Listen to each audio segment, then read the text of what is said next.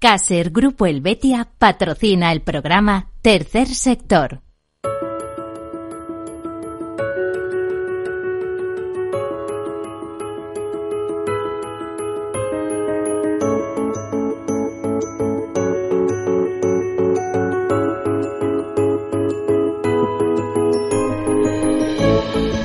Hola, buenas tardes, bienvenidos, bienvenidos a este programa, este, a este tercer sector, el programa de las asociaciones, de las fundaciones, de las ONGs y no solo, porque eso sería el tercer sector social, sino en sentido amplio, también las cooperativas, las mutuas, las mutualidades y otras formas de asociación laboral.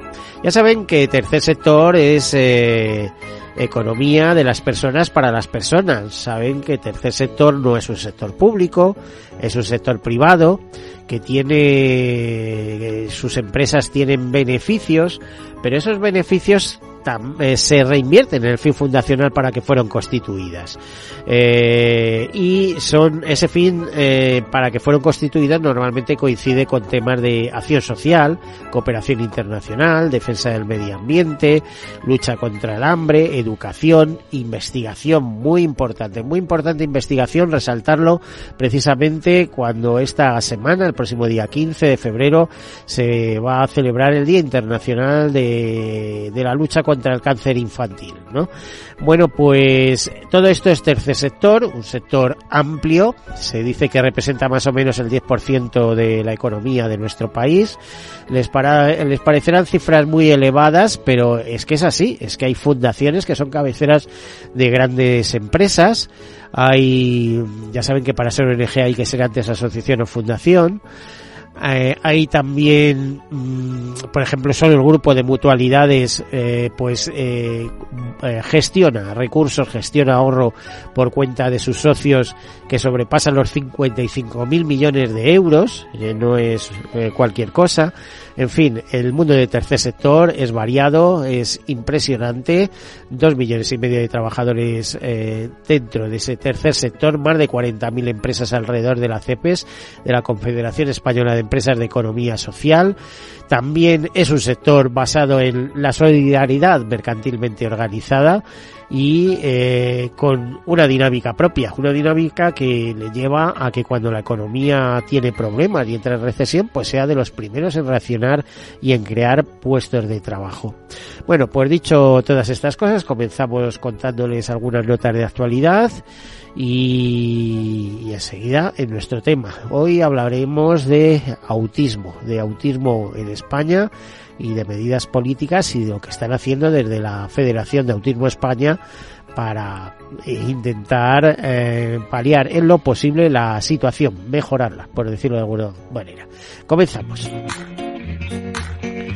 Pues como les decía, el próximo día 15, eh, eh, que está al caer, se celebra el Día Mundial contra el Cáncer Infantil, que es una jornada conmemorativa que se celebra anualmente desde el año 2002 y que fue establecida por la Organización Internacional de Cáncer Infantil en 2001, además de contar con el apoyo de la Organización Mundial de la Salud, de la OMS, entre otras eh, organizaciones.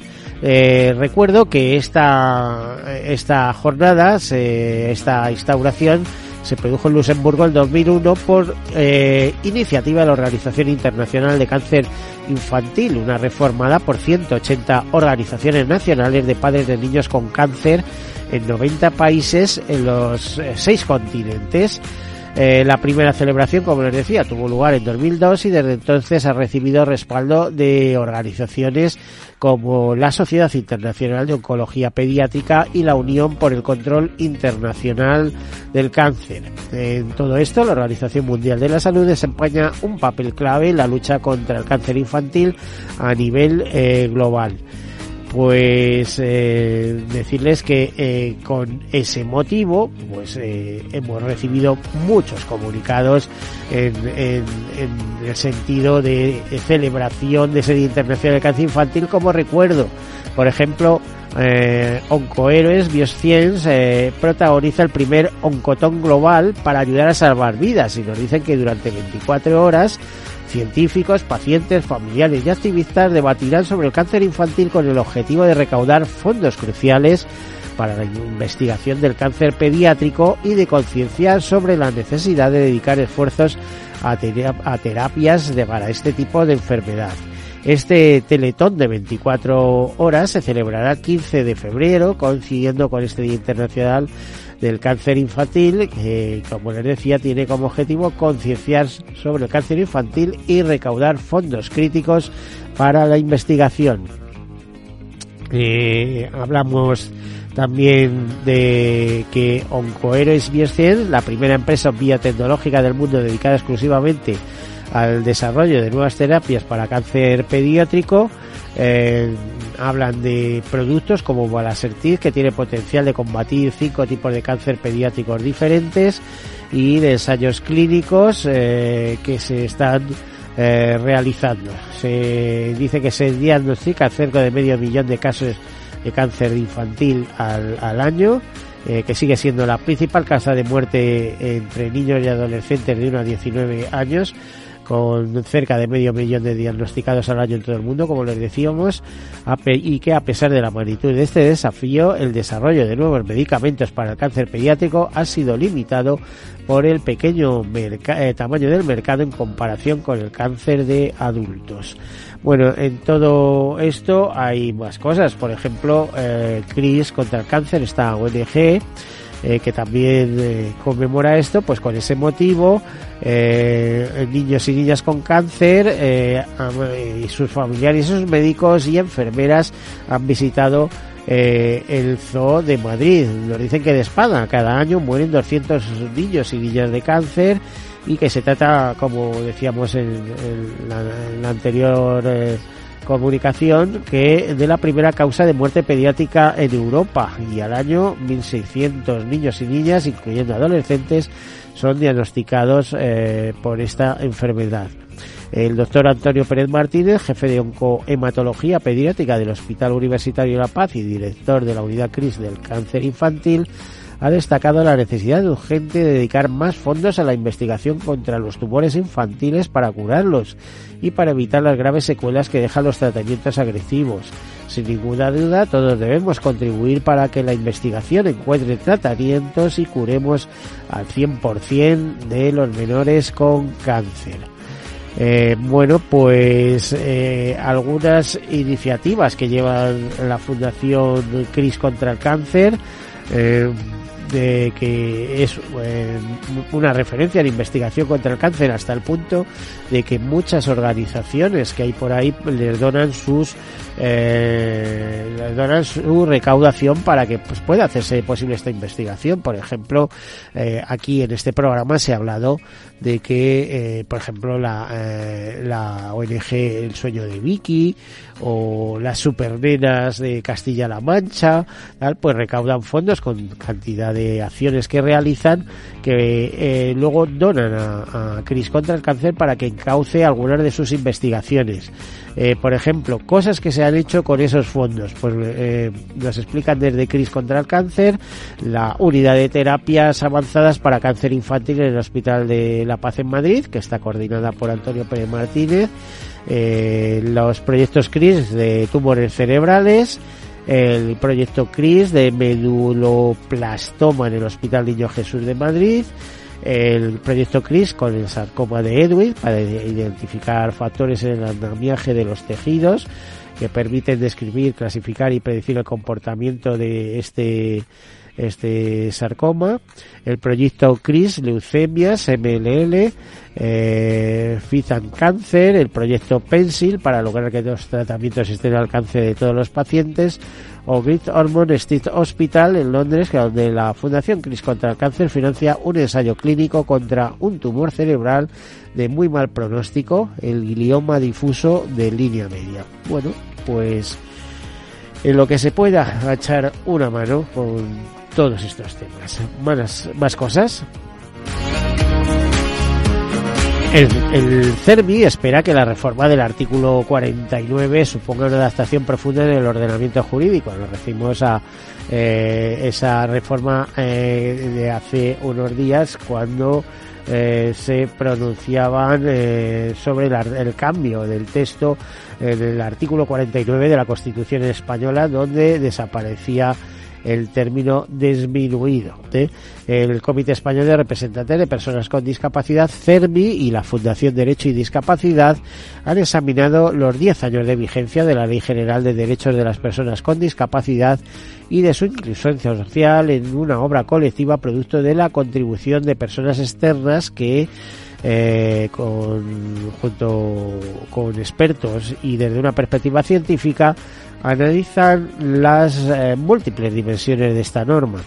El libro se ha puesto, en ese libro se ha puesto en manifiesto la importancia de la reforma del artículo 49 de la Constitución para asumir el término disminuido del texto pendiente de su publicación en el Boletín Oficial del Estado y que para CERMI supondrá una adaptación profunda del ordenamiento jurídico no solo en materia de discapacidad sino en su conjunto. El volumen publicado bajo el título La Ley General de Derechos de las Personas con Discapacidad y de su Inclusión Social, balance crítico, ha sido presentado este lunes en la sede del CERMI en Madrid. Las entidades han promovido esta investigación jurídico-legal coincidiendo con que el mes de noviembre de 2023 se cumplía el décimo aniversario de la promulgación del texto refundido de esta legislación marco general en materia de personas con discapacidad en nuestro país, aprobada por Real Decreto Legislativo 1-2013 de 29 de noviembre. Y la Fundación Sanitas y la Fundación César Escariolo dan alojamiento a familias con niños en tratamiento oncológico. Se trata de familias vulnerables con hijos que se encuentran ingresados en el hospital o acuden a uno de día para recibir tratamiento.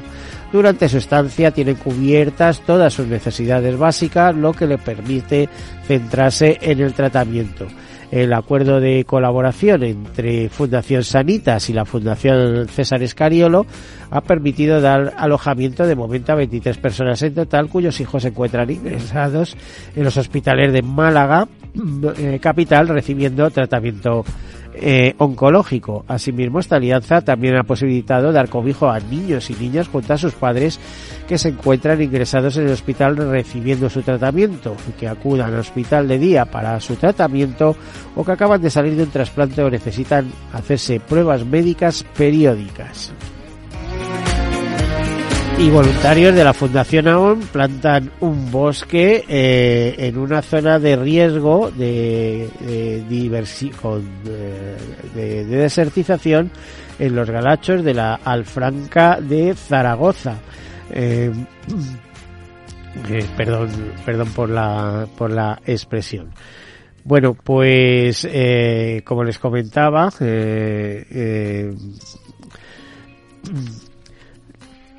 la, la, el, el, pasado 12 de febrero, una veintena de voluntarios de la Fundación en España plantó un bosque de 250 árboles y arbustos autóctonos de uno y dos años de edad, como álamos eh, blancos, frenos y tamarices, en una zona de riesgo de desertificación de los galachos de la Alfranca, declarado Reserva Natural en 1991 eh, eh, a 15 kilómetros de Zaragoza. Nos dicen que en los últimos 20 años el mundo ha perdido más de 80 millones de hectáreas de bosques, aproximadamente el doble del tamaño de Marruecos. Cuidar y proteger nuestro medio ambiente es una de las prioridades de la Fundación AON, comentaba su director general Pedro Tomei, y que decía que a través de iniciativas de reforestación damos la oportunidad a nuestros voluntarios de generar una huella personal significativa en beneficio de nuestro planeta y más cosas. Bueno, pues eh, Sin Barreras es el proyecto que la Fundación Mutua de Propietarios, eh, con sede en Barcelona, ha hecho que en toda España se beneficien eh, eh o se adapten 1.400 viviendas. Eh, este programa Sin Barreras ha supuesto eh, una inversión de un billón 163.670 euros en ayudas económicas para mejorar la accesibilidad en edificios de viviendas, eh, fomentando la realización de 5,5 millones eh, en, en obras de accesibilidad. Es decir, partiendo de esta ayuda de la Fundación Mutua de Propietarios, pues se ha fomentado eh, una inversión superior eh, hasta los 5,5 millones. Y nos decían que se han beneficiado 1.400 viviendas y 3.500 vecinos. De acuerdo con el balance anual presentado por esta aseguradora, este programa ha hecho posible que 450 personas con movilidad reducida puedan acceder de manera autónoma a sus casas gracias a la instalación de ascensores, plataformas o rampas para eliminar eh, barreras arquitectónicas. Bueno, y hasta aquí las notas de actualidad. Eh, habría muchísimas más. Esto ya saben que el mundo de tercer sector no paran. Eh, hoy tenemos un tema muy interesante, lo, lo que eh, digo muy interesante por la amplitud y lo complejo eh, que supone. Estamos con una representante de Autismo España, con, con María Pindado Galán, a la que damos la bienvenida. muchísimas gracias por estar aquí con nosotros. Muchísimas gracias a vosotros. María Pindado es delegada de Asuntos Públicos de Autismo España, entiendo de la Federación de Autismo. De la Confederación Nacional. Confederación Nacional, ¿verdad? a ver, María, sitúame un poco eh, el problema del autismo y la trayectoria de la eh, Confederación, de la Federación, cómo nace todo esto. Bueno, lo primero de todo, eh, daros las gracias por porque hoy podáis hacer de altavoz de, de las casi 450.000 personas que tienen autismo en España, eh, muchas más si contamos también que esto es una condición que afecta a sus familias. Mm, y, bueno, pues de esa necesidad eh, que no cubre el Estado es de donde nace precisamente la Confederación, parte de las familias. Eh, hace, como, como sabéis, el estado de bienestar no llega a todas partes. El autismo, Por además. Eso están las ONGs ahí. las fundaciones, las asociaciones. Exacto. El autismo, además, es una condición eh, muy reciente porque al no tener marcadores biológicos, pues es verdad que no se había detectado eh, hasta hace unos 40 años que empezaron las detecciones en Estados Unidos. Antes, cuando las personas tenían autismo, pues se les diagnosticaba como pues en fin, todo tipo de, nomenclaturas que se podrían utilizar antes, como discapacidad intelectual o como muchas otras cosas, eh, incluso pues bueno. A ver, a ver, que hay que matizar, que pueden ser discapacitados, pero a ver, discapacitados muy capaces, hay que decirlo. es decir, van a, su, van a su bola, por así, para así Total, a lo que me refería es precisamente eso, que el autismo no nace eh, como propio hasta, hasta no hace muchos años. Y entonces, pues, ¿qué ocurre? Que las familias se dan cuenta de que sus hijos tienen necesidades que el Estado no cubre y que tienen que organizarse. Así es como de manera un poco atómica surgen por todo el territorio nacional eh, asociaciones de padres que se unen entre ellos para ver de qué manera pueden sacar adelante a sus hijos y pueden darle todos esos apoyos que necesitan y así es como luego años después por la necesidad y la importancia de estar cohesionados y de, y de trabajar todos juntos, pues nace la Confederación Autismo España, tal y como la conocemos hoy, que, que ya ha crecido mucho y que tiene una larga trayectoria. Como tú bien sabes, los eh, niños y niñas autistas suelen ser personas muy inteligentes, lo que pasa que están en su mundo, ¿no? Eh, ¿Cómo, ¿Cómo ha evolucionado? Claro, yo no lo quiero meter desde una perspectiva médica porque no, no lo he oído aquí. ¿Cómo se detecta esta enfermedad o, qué, signos de alarma eh, deben de tener los padres para saber eh, cómo se produce y cómo es el mundo adulto de los autistas? Porque claro, los niños se hacen adultos. Si estamos hablando de 450.000 personas afectadas en este país, en un país de que ahora mismo creo que somos ya 48.400.000 personas los que convivimos en España, pues ¿cómo, ¿cómo se lleva todo esto? Pues a ver, eh, como por verlo por partes, efectivamente ahora el autismo tiene una prevalencia de uno cada 100 nacimientos. En algunas zonas, algunos estudios nos dicen que incluso.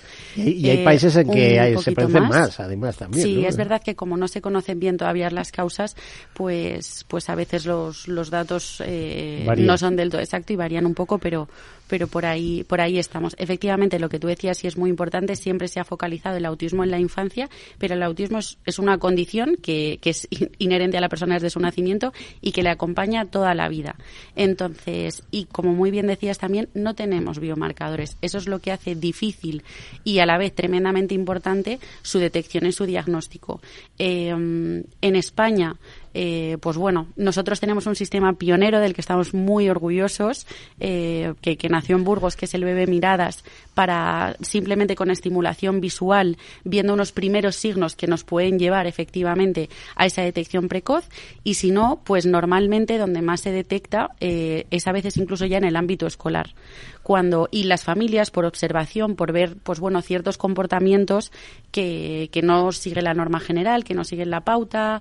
Eh, además es muy bueno también decir que, que el autismo, eh, pues yo creo que hay tantos autismos como personas con autismo, ¿no? Porque em, em, esto que decíamos antes sobre la capacidad intelectual o si son muy es, es, distinto. Quiero decir, la capacidad intelectual va por un lado y el autismo va por otro. De tal manera que nos podemos encontrar personas con discapacidad intelectual y autismo, personas que tienen una capacidad intelectual normal, ordinaria, y tienen las dificultades que, que les implica el autismo, y personas que pueden tener altas capacidades eh, y, que a la vez tienen autismo. Entonces, la capacidad intelectual es una cosa que podríamos decir que va aparte, pero todas las personas con autismo sí van a tener los rasgos propios. Eh, de esta condición, que, que, aunque son muy distintos, sí podemos tener, yo creo que como un, un un diagnóstico nuclear, por decirlo de alguna manera, o sea, hay unas características nucleares y específicas que es que les va a costar un poco más eh, la comunicación, todo, todo lo que implica la relación social, van a tener dificultades para ellos. También tienen poca flexibilidad cognitiva, son personas que eh, cambiar de idea, que necesitan eh, que haya predicción sobre las cosas. Y, mm, y en general todo lo que tiene que ver con el ámbito de las relaciones interpersonales. Como vemos, son tres rasgos que, que aplican eh, en nuestro día a día en absolutamente todo. Porque la vida tiene cambios todos los días. Fíjate que pensamos en autismo y pensamos en los niños, en el colegio y tal, pero muchas veces te planteas, bueno, ¿y de estos cuando sean adultos, qué va a ser de ellos? ¿Eh? Que se tienen que financiar la vida, que tienen que envejecer, que tienen que cumplir años. Eh, Claro, es muy importante también decir que las personas con autismo, eh, pues desde luego tienen tantísima capacidad como, como otras y lo importante es que la sociedad les entienda y que, y que tengan los apoyos y los recursos para participar de la sociedad como cualquier otro. María, vamos a dejarlo aquí porque tenemos que hacer una breve pausa y enseguida continuamos con este interesantísimo tema. Hasta ahora. Perfecto.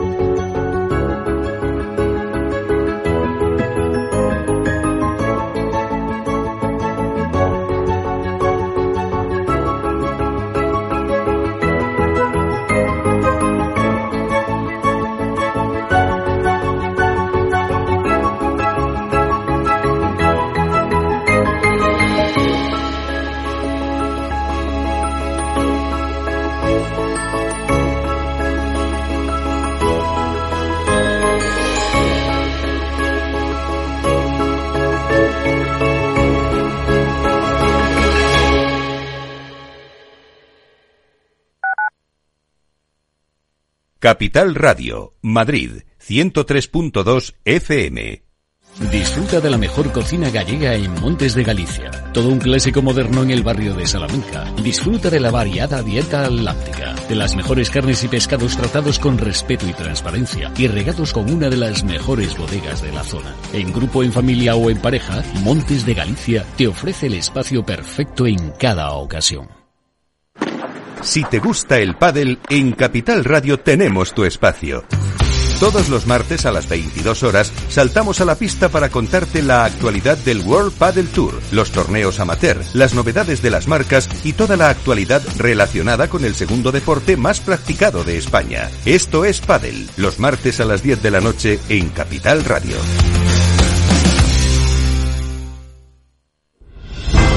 Si quieres estabilidad en el empleo, poder conciliar tu vida laboral y asegurarte una pensión para cuando te jubiles, debes escuchar Empleo Público. Todo lo relativo a las oposiciones, convocatorias, consejos para preparar las pruebas y la opinión de expertos de las administraciones públicas y de la formación.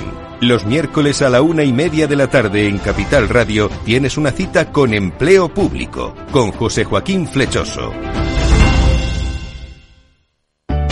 Conecta Ingeniería es el programa que acerca la ingeniería a la sociedad. Todos los miércoles de 10 a 11 de la mañana en Capital Radio con Alberto Pérez. Conéctate. Descubre el lado más verde de la economía y las empresas en una nueva newsletter de Capital Radio. Todas las claves de la semana sobre ESG en un mismo sitio. Suscríbete en capitalradio.es a claves ESG y recibe los contenidos del lado más sostenible de las empresas.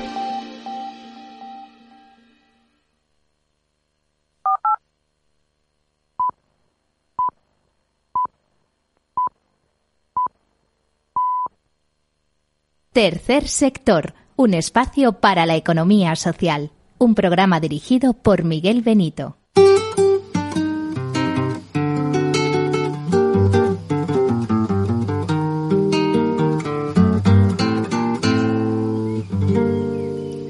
Tal su café? ¿Cómo estuvo su agua y panela?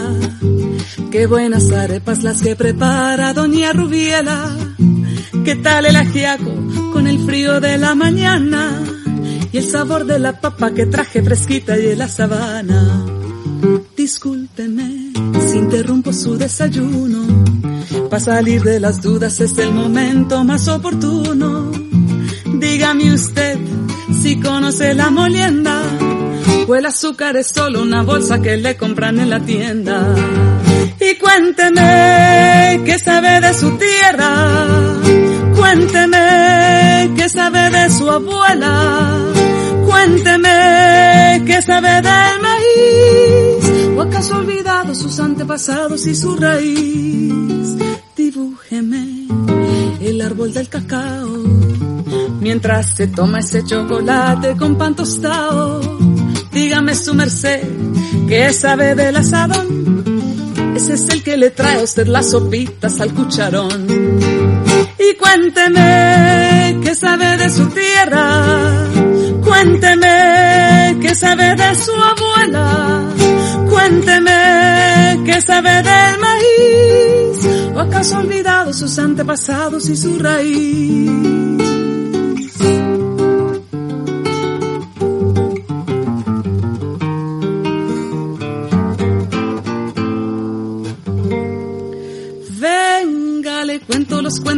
Huerto y de la malanga, la yuca, la yota, los chontaduros, la quinoa, las habas y la guatila.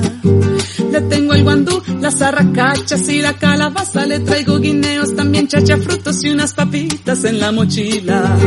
Ay, perdón señor, por ser yo tan Bueno, pues mientras terminamos de escuchar eh, esta canción, eh, seguimos aquí con María Pindado, que es la responsable de asuntos públicos de la Confederación Española de, de, Autismo o de Autismo España. Eh, estábamos hablando de eh, algunos datos de interés. Eh, ya hemos situado el problema. 450.000 personas en nuestro país. Imagino que necesidades de todo tipo a través de estas asociaciones, de esta confederación, eh, que imagino también que están empujando. Eh, precisamente hoy están con nosotros porque hace unos días veíamos que eh, el gobierno eh, negocia con vosotros, María, bienvenida de nuevo, está negociando eh, con vosotros una serie de partidas para hacer posible una serie de proyectos que tenéis en cartera, ¿no? Empieza a contarnos los proyectos y, empieza y cuéntanos las necesidades y cómo se va a financiar, eh, cómo es el tema de la financiación, cómo está ahora mismo.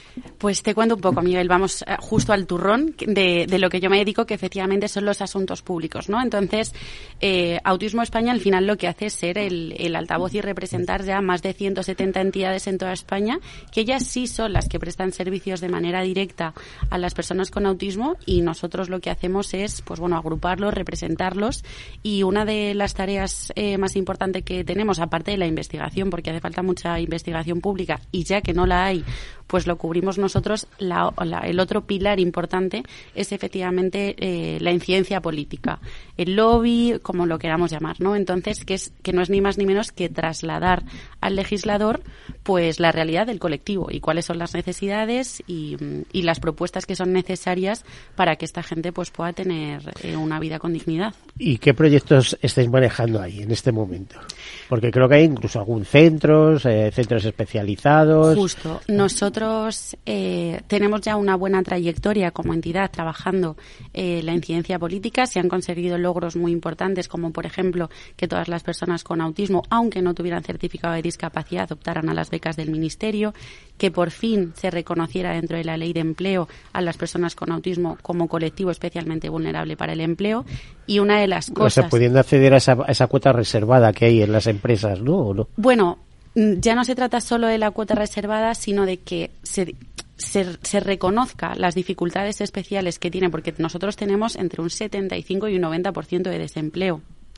Entonces, que se reconozca y que eso dé pie a políticas públicas específicas para las personas con autismo, que ahí también es un trabajo en el que, en el que ahora tendremos que estar, porque gran parte de lo que hace la incidencia política también es que, que bueno, de la ley a la realidad sabemos que el papel lo aguanta todo, ¿no? Entonces, que esas políticas se traduzcan en cambios reales eh, y en mejoras para las personas con autismo y sus familias. Y en relación al centro, eh, que me preguntabas, pues sí, nosotros eh, en el año 2015 España fue pionera en aprobar una estrategia nacional para las personas con trastornos del espectro del autismo.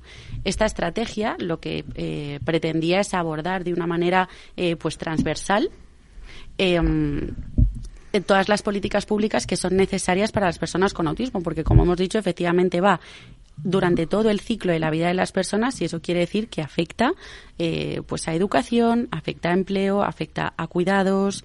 Eh, también es importante la investigación, cómo se fomenta y cómo se divulga en la sociedad para que se entienda. Hay muchas patas que son necesarias. Esta estrategia se aprueba en 2015. Eh, como digo, fue pionera y fue un paso muy importante. Lo que ocurrió es que se quedó en un cajón y desde entonces hemos estado trabajando, reivindicando con todos los gobiernos que han ido pasando, eh, pues que por favor esto se pusiera en marcha, es decir, que hubiera un plan de acción y que hubiera una dotación presupuestaria para que eso fuera una realidad y no solo papel mojado. Eh, esto se consiguió el año pasado y dimos aquí dos pasos muy importantes, que era la apertura del Centro eh, Español en Trastornos del Espectro del Autismo, eh, podemos decir que lo conseguimos casi, eh, en fin, en la prórroga y al final conseguimos que, que, el centro se abriera en un momento como piloto y después a través de una enmienda en presupuestos generales del Estado que tuviera continuidad. Ahora, eh, pues bueno, tenemos que seguir trabajando, que es lo que estamos haciendo con, con el gobierno, para que ese centro eh, pues tenga continuidad, porque lo que no tiene ningún sentido eh, ni para las personas con, con, trastorno del espectro del autismo, ni tampoco a efectos de la sociedad y la eficiencia. ¿Dónde está ubicado ese centro? Porque en realidad harían falta muchos centros, imagino, ¿no? Efectivamente, pues de momento, oye, paso a paso, ¿no? y este centro pues está muy cerquita de nuestra sede. Nosotros estamos ubicados en la calle Garibay, en Distrito Retiro. Y, allí lo tenemos. Entonces, está dando sus primeros pasos. Eh, bueno, ya podríamos decir que los ha dado y, que es un centro eh, consolidado. ¿Qué es lo que hace exactamente? pues el centro está orientado a, a, la investigación y a la transferencia de buenas prácticas y de conocimiento en autismo enfocado en las políticas públicas, porque uno de los grandes problemas que nosotros tenemos es que no hay datos sobre autismo, no se conoce cuántas personas con autismo hay, te diría que nada. Eh, yo no sé cuántas personas pasan por un proceso judicial, no sé cuántas hay en España, cuántas hay en educación, eh, cuántas tienen certificado de discapacidad y cuáles no. Y entonces, ¿qué ocurre? Que es muy difícil que se diseñen buenas políticas públicas cuando, cuando es un parece que es un problema invisible, que, que, no está en ninguna estadística pública.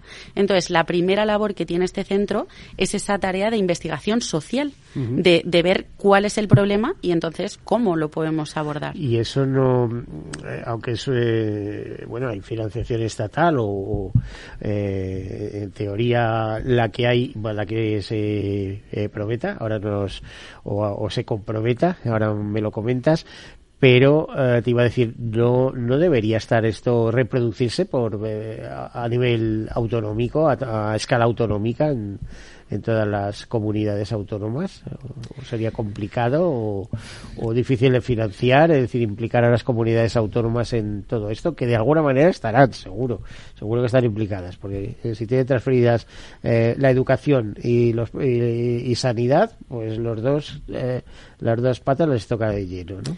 Pues mira, la situación autonómica eh, para nosotros es una realidad, pues bueno, eh, propia como para cada español porque porque es lo que tenemos pero también es cierto que a veces eh, dificulta porque es verdad que hay mucha heterogeneidad entre cuál es la situación de las personas con autismo en unas comunidades y en otras en torno pues bueno a, cuál sea la administración los recursos que se dé entonces eh, el, número de habitantes y el número de afectados, ¿no? Por, bueno, y cuál sea la gestión y cómo se trata. O sea, ahí tenemos comunidades autónomas donde los apoyos en educación, las listas de discapacidad, eh, para obtener el certificado de discapacidad, la dependencia, todo funciona muy bien. Y hay otras comunidades donde no. Eh, incluso dentro de una misma comunidad, pues a veces hay eh, disparidad entre unas localidades en otras. Entonces, y luego, pues la, propia normativa eh, y el propio sistema de recursos sociales que gestione cada comunidad autónoma, que sabemos que es, que es, que es distinta. Entonces, aquí yo creo que lo importante, más que cada comunidad autónoma siga teniendo su gestión, que por supuesto tiene que ser así, es también la armonización de derechos. O sea, yo creo que ahora que hablamos mucho de la igualdad, eh, es muy importante que, todos como ciudadanos tengamos igualdad y que si tú sabes que tienes un hijo con autismo, pues que vaya a tener eh, las mismas oportunidades y los mismos recursos independientemente del lugar de España en el que nazcas o en el que residas.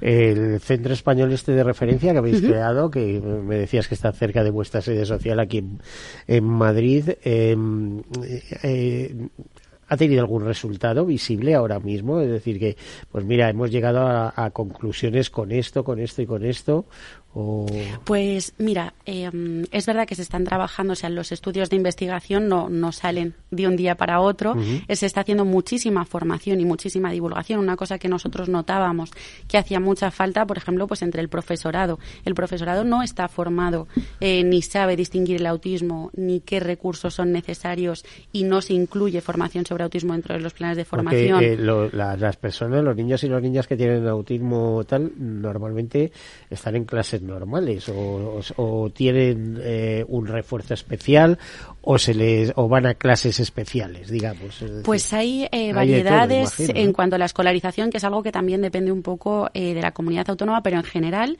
podríamos decir que hay como tres grandes modelos que es que estén en la ordinaria eh, como cualquier otro alumno, eh, que estén en educación especial y que estén en la ordinaria eh, con ciertos apoyos específicos, lo que se llaman, por ejemplo, aquí en la Comunidad de Madrid, las aulas TEA. Es decir, que tengan pues cierto horario donde a ellos específicamente se les se, brinde apoyo. se les brinde esos apoyos de manera exclusiva separadas del resto de los alumnos. Otra de las formas es que estén en el aula ordinaria con los apoyos que sea necesario, pero sí con el resto de alumnado. Luego aquí hay pues bueno, subvertientes en cada comunidad, pero podríamos decir que esos son los, los, grandes bloques. Pero nos ocurre en todo, ¿eh? o sea, nos ocurre en sanidad, nos puede ocurrir en justicia, en transportes, eh, en, el SEPE, o sea, nos ocurre siempre que, la gente no sabe lo que es esto, no tiene formación, en, en policía, que también colaboramos mucho con ellos, con Consejo General del Poder Judicial, entonces hemos dado mucha formación porque esto ayuda muchísimo a prevenir situaciones de vulnerabilidad, a situaciones que pues de discriminación, de acoso, porque la gente, pues bueno, lo que no conoce eh, no sabe cómo abordarlo eh, y, pueden ocurrir. Pues, es que además, eh, sobre todo en la etapa adulta, imagino que es muy difícil detectar. O sea, vamos, pienso que un adulto que vaya a, por ejemplo, a sacarse el DNI o a renovarlo, una cosa de esas, como lo empieza explicando que es autista eh, y, que tampoco tiene por qué explicarlo, a lo mejor no sabe cómo tiene que, que manejar la situación, ¿no? Justo hay situaciones que para nosotros son ordinarias y cotidianas y para una persona con autismo eh, pues puede implicar muchas dificultades. En torno a policía, por ejemplo, nosotros tenemos un convenio de colaboración con ellos y lo que hemos hecho junto a otros operadores jurídicos es precisamente eso, el tener unos puntos focales que nosotros hemos llamado de tal manera que en cada comisaría de España tienen unos listados donde hay una persona de referencia de cada una de nuestras entidades y así siempre que entren en contacto con una persona con autismo, bien sea por sacarse el DNI o porque ha tenido un altercado, por lo que sea, esa persona puede llamar a alguien de su localidad, que es un especialista en cada una de nuestras localidades, y ayudarle y auxiliarle en cómo eh, llevar todo ese proceso. ¿El autismo supone conflicto social? Eh, conflicto social, eh, ¿desde qué punto de vista? En el sentido, pues eso, imagínate un adulto con comportamientos extraños, ¿no? Entonces, eh, bueno, el, el autismo o sea, es un poco también lo que decíamos. no tiene por qué, pero yo te lo pregunto, ¿no? Por... Claro, pues a ver, el autismo al final es lo que decíamos. Esto es una mochila eh, que cada persona con autismo la lleva eh, junto con su familia lo mejor que puede. Entonces, es que cada persona es totalmente diferente. Eh, quiere decir, hay personas que van a responder de manera, bueno, pues eh, igual que tú y que yo. Quiero decir, tú y yo no tenemos autismo y puede que yo sea violenta y puede que tú no a eso le puedes acoplar o no el autismo, pero no quiere decir que el autismo te haga conflictivo o te haga, no, tú eres de una manera y el autismo es una cosa más que tú llevas. Entonces, eh, ¿cuál es el resultado? son preguntas que es como casi imposible contestar porque es lo que decíamos, o sea... Pero es que el problema es cuando te encuentras con una persona de estas que tú no sabes que tiene ese, ese problema, esa mochila, para emplear tu terminología, y no sabes, eh, eh, es un despiste, ¿no? Para decir, bueno, ¿y, y, cómo trato con él? ¿Cómo hablo? Em, yo no estoy formado para tratar este problema. O sea, quiero decir, una serie de reflexiones, ¿no? Pues esto es mucho, efectivamente, también lo que se pretende hacer desde el centro, sobre todo aquellas personas, pues dentro del funcionariado público, pues es muy importante eh, divulgar sobre lo que sí es y lo que no es el autismo, porque es verdad que muchas veces hay estereotipos, eh, series y demás que nos hacen un dibujo que no tiene que ver con la realidad. Pero siempre es sobre la infancia. Normalmente de, de los adultos no, no se toca nada y me parece que todos esos niños y niñas terminan convirtiéndose en adultos, ¿no? Total. es verdad que siempre se ha focalizado como más en la infancia, sobre todo quizás porque el, el, movimiento social parte precisamente de los padres. Entonces se centran en los hijos y parece que entonces ha quedado esa reminiscencia de los niños. Pero no, como decimos, esto no es algo no es algo que tenga cura porque no es una enfermedad. Esto es una condición que es eh, ni más ni menos que una alteración genética que nace con la persona y que vive con ella toda la vida. Que cambia como cambia la persona. O sea, efectivamente es que nosotros no somos iguales a los 6 años que a los 16, que a los 56 y por tanto la persona con autismo tampoco. Eh, pero eh, ya está. ¿Y qué perspectivas de futuro tienen eh, estos adultos cuando no pueden tener a lo mejor la protección de sus padres, etcétera? la Confederación se ha ocupado en ese sentido, eh, desde asuntos públicos en, este caso, ¿cómo podéis ayudar? Eh, ¿Es necesario eh, que vivan en un régimen tutelado en el sentido de, bueno, pues, mm, pisos con, con, personas que les puedan ayudar o pueden tener una vida totalmente independiente. Seguro que me vas a decir que como hay niveles, hay grados, hay tal, habrá de todo, ¿no? Pues efectivamente, eh, desde el punto de vista de los asuntos públicos, el, el tema justo que hemos tocado antes, eh, es este plan de acción eh, con esos 40 millones que el gobierno tiene comprometidos, eh, que bueno, estamos esperando a, que sean tangibles. Fíjate que hablé con una compañera tuya y le cité lo de los 40 millones y me dijo, eso y mucho más. ¿Es, no, pues, ¿es verdad que hay mucho más? No, no, no. ojalá, pero, pero ahí se queda. Entonces, eh, definitivamente. Que por mucho que parezca van a ser insuficientes, seguro. Efectivamente, o sea, si pensamos que esto eh, va eh, pues bueno, encaminado a encauzar y a vertebrar políticas públicas eh, para todas las necesidades que tienen todas esas personas con autismo, pues vemos que esto, eh, en fin, es, es una gota en el mar pero algo es algo y por algo hay que empezar. Entonces, desde el centro de autismo, precisamente también se construyó ese plan de acción para desarrollar esa estrategia que, como digo, viene hecha desde 2015, que ahí está en el cajón, Estamos ahora, la verdad es que con una expectativa bastante buena. Parece que el compromiso del Gobierno es firme y así esperamos que pueda ser que haya esa dotación económica y, mm, que se pongan en marcha todas esas políticas que efectivamente son para ayudar a las personas con autismo en todo su ciclo vital. Porque pues tú te has contestado eh, y es lo que veníamos hablando. Va a depender muchísimo de cuáles sean las características de que podemos tener personas con autismo en altos puestos de dirección en buenas empresas y podemos tener personas con autismo con un nivel de discapacidad muy grande que le proporcione eh, una dependencia.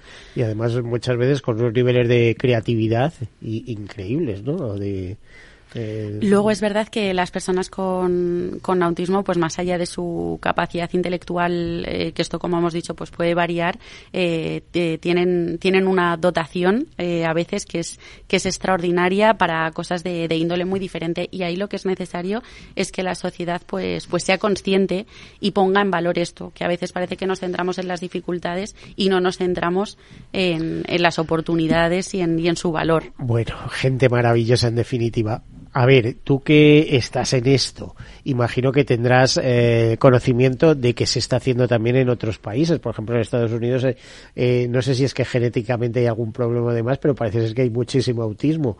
también hay el número de habitantes, claro, pero en, ciertos países hay más autismo que en otros. Pero aparte de eso, lo que se está haciendo en España es homologable a la situación que puede haber, por ejemplo, en Francia, Italia, eh, no sé, Irlanda, Reino Unido, eh, están más encauzados eh, en estos países, están más apoyados por las políticas públicas o andamos todos igual? Mira, pues es una buena pregunta. Nosotros formamos parte de otra supraentidad que es Autismo Europa, Mm, trabajamos nosotros el año pasado, conseguimos aprobar a instancia eh, de Autismo España, que además es una cosa que, me llena de orgullo decir, em, la primera resolución en el Parlamento Europeo eh, que fue aprobada por unanimidad para la armonización de los derechos de las personas con autismo, en el cual eh, los países de la Unión se comprometieron a dar una dotación económica, a armonizar los derechos de las personas en la Unión y también a fomentar políticas públicas para pues para mejorar la vida de estas personas. Eh, efectivamente, a partir de ahí, pues tendremos que, ver lo que, lo que surge, porque esto se ha aprobado hace muy poco. Nosotros estamos intentando pues saber cuál es la realidad, porque es lo que decíamos antes. Muchas veces nos cuesta saber cuál es la realidad exacta en nuestro propio territorio por esa falta de datos y esa opacidad, eh, más que opacidad diría falta de interés que ha habido dentro de los sistemas públicos de estadística. Entonces, pues imagínate conocer la realidad de República Checa o de Irlanda o de Alemania, pues es compleja. Nos consta que en algunos puntos, eh, pues quizás tenga una situación mejor que nosotros, pero es verdad, y también yo creo que es importante decirlo, que España es un país donde las coberturas sociales eh, y la sensibilidad social en general eh, pues es, es, buena, es muy grande y sobre todo que el tercer sector es mucho más grande y mucho más fuerte que en otros países de la Unión. O sea que si tuviéramos que buscar un país de referencia, dirías a lo mejor este, pero en España también, ¿no? Claro, a veces es, es como bueno, eh, tú tienes mejor la cocina, pero mi salón es más grande, ¿no? Para entendernos de alguna manera. Entonces, muy buen ejemplo. Entonces, justo hay cosas que efectivamente en otros países pues llevan años funcionando mejor, eh, hay otras que nosotros eh, hemos gestionado de otra manera yo ahora mismo no sería capaz de decirte, oye, me gustaría mirarme en, el espejo de Alemania y ser como ellos. No lo creo. Y creo que en muchas cosas nosotros eh, sí que somos un país que da ejemplo. Aun con todas las carencias y con todas las cosas que quedan por mejorar. En fin, me preocupa mucho el acompañamiento en todo ese ciclo de vida, porque cuando eh, eres niño se detecta el problema y demás, eh, digamos que las familias se vuelcan, etcétera y tal, pero eh, según van creciendo las personas, jóvenes, adultos, en fin, ese, ese ciclo de vida, esa rueda de la vida, que, que está en la bandera de la India, por cierto, esa rueda de la vida, ese círculo de la vida, necesita un acompañamiento y cuando por alguna circunstancia no lo pueden hacer solo las familias, ¿quién se encarga de hacer ese acompañamiento? Bueno, yo te diría que el problema eh, también va desde la infancia. Nosotros, uno de los problemas más grandes que tenemos ahora mismo es eh, las altas tasas de acoso escolar. Eh, que esto eh, pero por qué porque al ser más vulnerables eh, tienen menos defensa y eh, a vamos a ver a, los jovencitos a los niños y niñas hay que concienciarlos desde pequeñitos decir oye Justo. respeta ¿no? Pues mira, yo creo que tenemos aquí eh, varias cosas. Son efectivamente más vulnerables. Hablamos de niños que, en general, eh, una de sus características es esa dificultad de interacción social. Eh, por tanto, pues para el resto, mm, pues no, quizás no se entiendan bien con ellos, no entienden qué les pasa. la infancia puede tener unos puntos eh, pues un, poco crudos o, demasiado eh, honestos que a veces los niños pues pueden llegar hasta ser crueles efectivamente. Y, mm, y, luego además que como el autismo no tiene ningún rasgo físico no genera a lo mejor esa, esa empatía y ese conocimiento desde fuera que puede tener otras discapacidades sino que simplemente ellos no no ven que sea un niño que tiene una discapacidad o que tiene otra condición ven que es un niño normal, eh, que no se comporta como los demás y por tanto le expulsan del grupo y esto puede llegar, pues como decimos, incluso... Y de eso tenéis muchos problemas. Muchos problemas de, acoso y también desde la incidencia política estamos trabajando mucho con también comunidades autónomas y con Estado para que se establezcan protocolos, eh, recursos y medidas para que, para que esto no ocurra, porque es algo que además puede arrastrar a la persona eh, pues ya siempre en su vida el, y tener un problema de salud mental, eh, sufrir mucho y, y en fin, pues eh, es un problema eh, muy, muy importante sobre la infancia. Sobre el acompañamiento, pues es lo que decíamos antes. En el punto en el que se dan las grandes discapacidades estamos en la misma situación que toda la dependencia. Eh, en España hay un problema muy importante con el sistema de dependencia. Eh, las listas de espera son tremendas. Eh, sabemos que algunas comunidades mejor, otras peor, pero, pero eso es una realidad. Y efectivamente, cuando se necesita ese apoyo familiar y ese apoyo familiar, pues ya no se puede dar porque los padres pues no están, envejeces, no, las familias no están en condiciones, pues, pues de repente ahí existe un vacío enorme. Nuestras entidades, por supuesto, muchas de ellas se centran en esta etapa de la vida que es el, envejecimiento. Es verdad que con autismo, eh, pues como decías, que somos muy jóvenes. O sea, la primera persona que se diagnosticó de autismo murió hace un par de años. Entonces, el envejecimiento, tanto para el sistema público como para nosotros mismos. Ahora mismo no es un problema, aunque lo llegara a ser. Bueno, sabemos que es un problema que está encima, está llamando a la puerta el problema, eh, porque ya sabemos que está ahí, tenemos las primeras generaciones de personas que ya van entrando en esa fase de vejez, pero es verdad que hasta ahora no hemos tenido que abordarlo porque, bueno, decir que no existía está mal, efectivamente sí existía, solo que no lo estábamos viendo, no se estaba reconociendo porque en fin, eh, esas personas pues no estaban diagnosticadas. Bueno, estamos en los últimos minutos de este programa, así que tuyos son los micrófonos para que lancen los mensajes que quieras, para que te escuchen no solamente esas personas implicadas en esta gran confederación. Me ha dejado bastante asombrado, 450.000 personas, el problema social es importante. Pues muchísimas gracias. Yo la verdad es que el, mensaje que lanzaría sería, eh, pues bueno, a nuestras familias y a todas las familias que puedan tal vez estar pasando ahora por un proceso de diagnóstico o, que crean, eh, bueno, pues que, que no tengan miedo, que las cosas son iguales. El diagnóstico lo único que hace es ponerle un nombre eh, que no se sientan solas, que el tercer sector y, las agrupaciones sociales y el movimiento social, entre otras cosas, está para eso. Y también, sobre todo, a nuestros responsables públicos, si alguno nos está oyendo, eh, para que pues todas estas promesas no caigan en saco roto y, y, bueno, y se conciba como una realidad y el dinero se ponga realmente lo que se tiene que poner, que es eh, las personas. Pues muchísimas gracias, eh, María Pindado, de, responsable de Asuntos Públicos de la Confederación Autismo España. Eh, la verdad es que ha quedado bastante claro todo lo que hemos comentado, todos estos mensajes.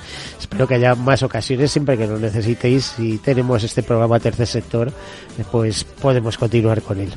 A todos ustedes, despedirnos y desearles una feliz semana, un feliz San Valentín, eh, etcétera. Eh, que disfruten los próximos días de estos árboles que ya tenemos floridos y si pueden, pues ser un paseo un baño de bosque, que se dice ahora. Pues como les decía, feliz semana y recuerden, lo mejor siempre está por llegar.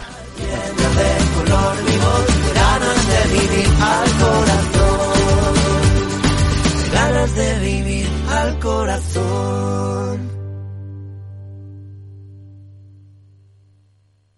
Caser Grupo Helvetia ha patrocinado el programa Tercer Sector. Madrid 103.2, Capital Radio. Las redes sociales, el uso de pantallas, los delitos cibernéticos, todo ello ligado a la adolescencia y la juventud. Nos preocupan nuestros hijos y su exposición a la tecnología, y por eso tienen un espacio en nuestras familias enredadas, con Pilar Rodríguez los martes en el balance. Aquí, en Capital Radio. Capital Radio.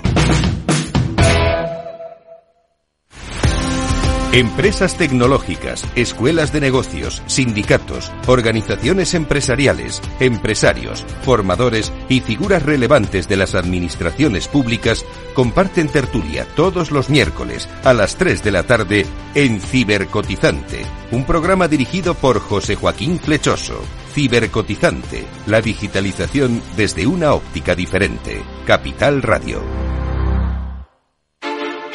Industria, seguridad, tecnología, aeronáutica, innovación, empleo de calidad, defensa. Hablemos de defensa y seguridad, el primer programa de radio que da voz a la industria nacional de defensa. Los miércoles a partir de las tres y media de la tarde, hablemos de defensa y seguridad con Laura Blanco de la mano de IDS.